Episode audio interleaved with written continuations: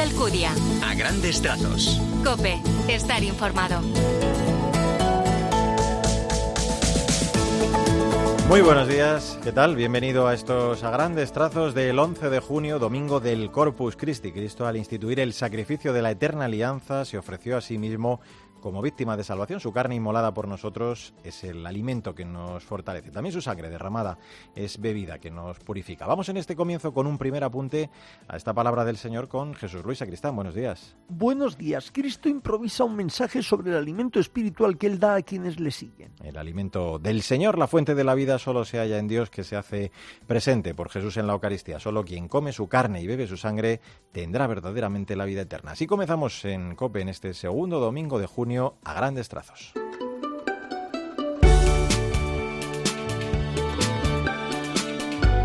Y estos primeros minutos los dedicamos siempre al magisterio del Papa, que prosigue su recuperación después de la operación de la hernia abdominal de esta semana. Nos vamos a centrar, como es habitual, en su audiencia del miércoles, la de esta semana dedicada a Santa Teresa del Niño Jesús, patrona universal de las misiones, cuyas reliquias estuvieron presentes en una urna durante esa catequesis. Su testimonio, decía Francisco, nos ayuda a seguir reflexionando sobre el celo apostólico. Teresita, que fue una monja carmelita descalza desde su monasterio, acompañó como hermana espiritual a varios misioneros con la oración y con las cartas que les enviaba. Siguiendo el ejemplo de Jesús, buen pastor, ella, decía el pontífice, intercedía por todos, especialmente por los que estaban más alejados de Dios. Podemos preguntarnos de dónde le venía a Teresita esa fuerza misionera y ese gran deseo de interceder por los demás. El motor, tanto para la misión como para la oración de intercesión, es la caridad, es el amor. Por eso se ha convertido, se ha convertido ella en patrona de las misiones, porque los misioneros no son solo los que abren caminos, aprenden nuevas lenguas, hacen obras de bien y son buenos predicadores.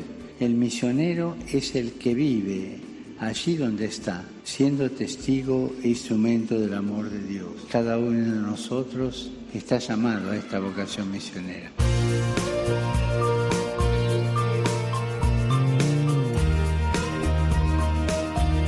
Es momento para el testimonio de fe de la gente buena que nos inspira. Esta semana una religiosa argentina, amiga del Papa Francisco, quien todavía como cardenal le administró el sacramento de la unción de enfermos. Se trata de María Bernardeta de la Inmaculada, religiosa de las Hermanas Pobres Bonarenses de San José, conocida cariñosamente como la madre de los seminaristas. Cristina Rodríguez Luque, buenos días. Buenos días a todos. ¿Qué tal, Mario? Hoy hablamos de una religiosa muy amiga del Papa Francisco que va camino de los altares. Hace unas semanas se ha cerrado la fase diocesana de su proceso de canonización. Ella es María Bernadetta de la Inmaculada y todo el mundo la conocía como la madre de los seminaristas. Era una religiosa de las hermanas pobres bonarenses de San José y conoció al Papa Francisco en Argentina. Los que la rodeaban la llamaban cariñosamente Madre de los Seminaristas porque tenía una capacidad especial para charlar y animar a los que estaban en crisis, desmotivados o sentían vacilar su vocación. Así lo explica Sor Colomba Angelilis, una hermana de su congregación. Cuando Bergoglio tenía cualquier dificultad con algún novicio, lo mandaba con Sor Bernardeta para que le ayudase en esos momentos de crisis, de dificultad, de duda, que en tantos jóvenes seminaristas como en novicios es normal tener. Su proceso de canonización ya ha pasado la fase local. Desde su congregación de las Hermanas Pobres Bonarenses de San José esperan verla en los altares. Recuerdan con especial emoción los últimos minutos de la vida de Sor Bernadetta.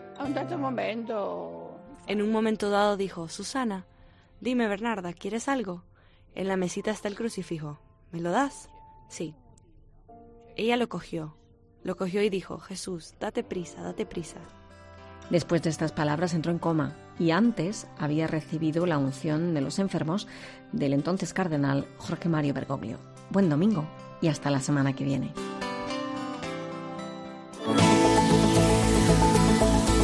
Mario Alcudia. A grandes trazos. Cope, estar informado.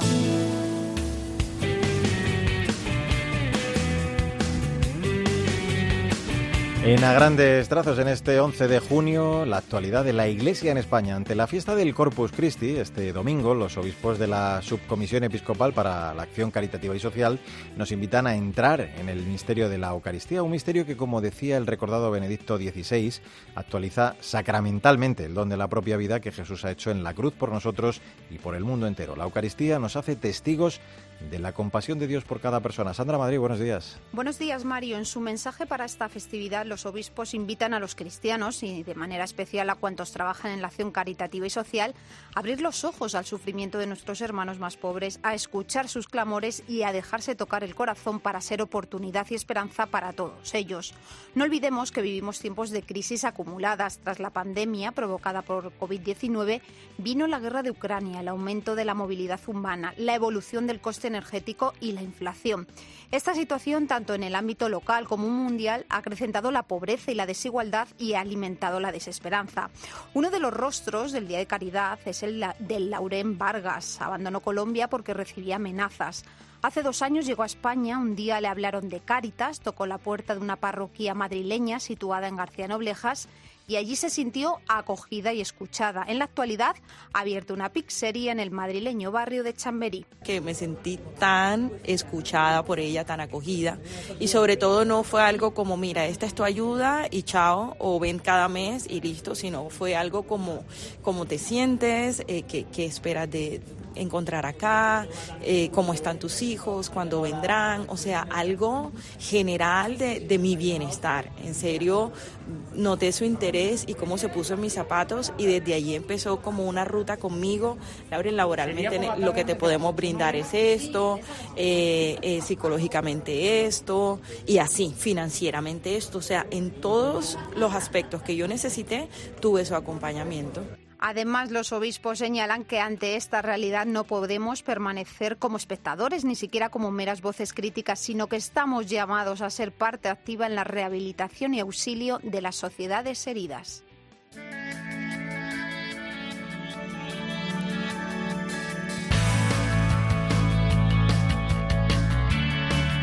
Echamos ya un vistazo a las redes sociales, lo más destacado del continente digital, con protagonismo estos días para la operación del Papa esta semana, también las reliquias de Santa Teresita de Lisieux, de las que te hablaba antes, y en ti está mi fuerza, la música del grupo Sema. Paloma Corbí, buenos días. Buenos días, Mario. Esta semana el protagonismo en las redes sociales se lo ha llevado la operación del Santo Padre. Cientos de miles de usuarios han querido enviar a través de sus cuentas de Twitter e Instagram mensajes de ánimo y compañía al pontífice. Mensajes a los que el Papa Francisco ha querido responder a través de un comunicado de la Santa Sede. Está muy agradecido y pide a los fieles que sigan rezando por él. Antes de ser hospitalizado, el Papa Francisco rezó en silencio y dejó una rosa blanca ante las reliquias de Santa Teresa de Lisieux y en su cuenta de Twitter publicó este mensaje.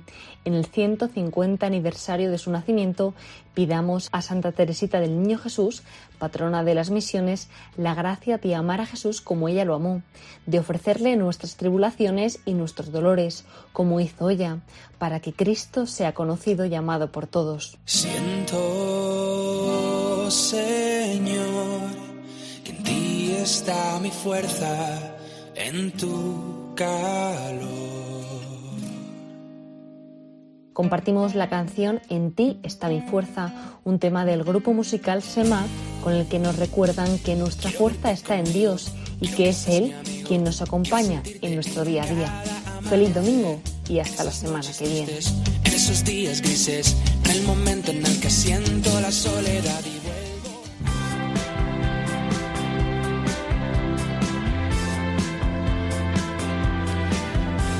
A grandes trazos, la literatura, como siempre, con la directora de proyectos de Literocio, Maika Rivera, que este domingo nos recomienda la experiencia de leer de C.S. Lewis, un pequeño ensayo clásico que no ha dejado de ser editado desde su publicación en 1961, en el que el autor propone un experimento que procede al revés de lo que es habitual en la crítica literaria, juzgar la literatura a partir de cómo es leída, no una clasificación entre buenos y malos eh, libros, sino entre buenos y malos lectores. Buenos días, Maika.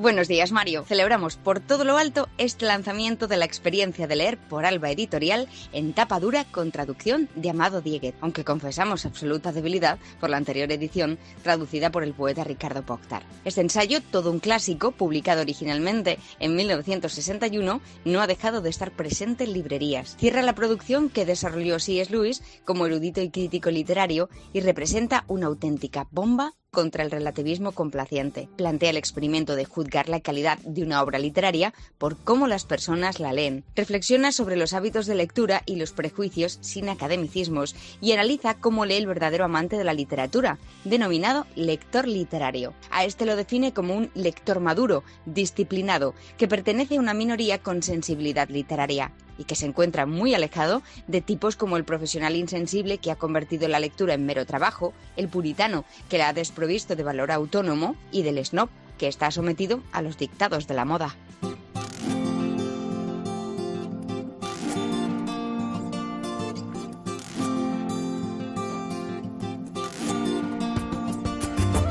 11 de junio, tiempo para la actualidad de la Iglesia en el mundo. Este domingo vamos a viajar hasta Corea del Sur para conocer cómo las parroquias están trabajando y promoviendo el cuidado del medio ambiente en un programa para alcanzar la neutralidad de carbono. Esteban Pítaro, buenos días. Muy buenos días, Mario. Viajemos a Corea del Sur porque inspirada por la encíclica Laudato Si, la Iglesia coreana está trabajando en que las diócesis y las parroquias alcancen la neutralidad de carbono.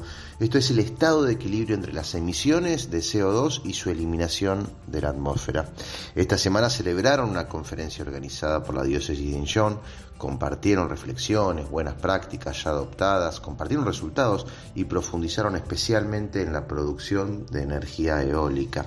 Con ella se va a poner en marcha una prueba piloto en la propia Incheon. El propósito es que los católicos, inspirados por la invitación de la Iglesia a cuidar y respetar la creación, puedan inspirar a otros, motorizando un cambio hacia estas formas limpias de generación de energía. El camino puede llevar a transformaciones edilicias, de rutinas, y está claro que con lo que haga la Iglesia no va a alcanzar, ¿no?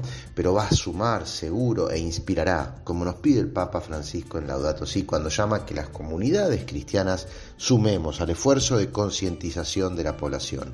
No nos aislemos de la discusión climática y pensemos, incluso como comunidades parroquiales, cómo motorizar el cambio, como está invitando la Iglesia de Corea del Sur.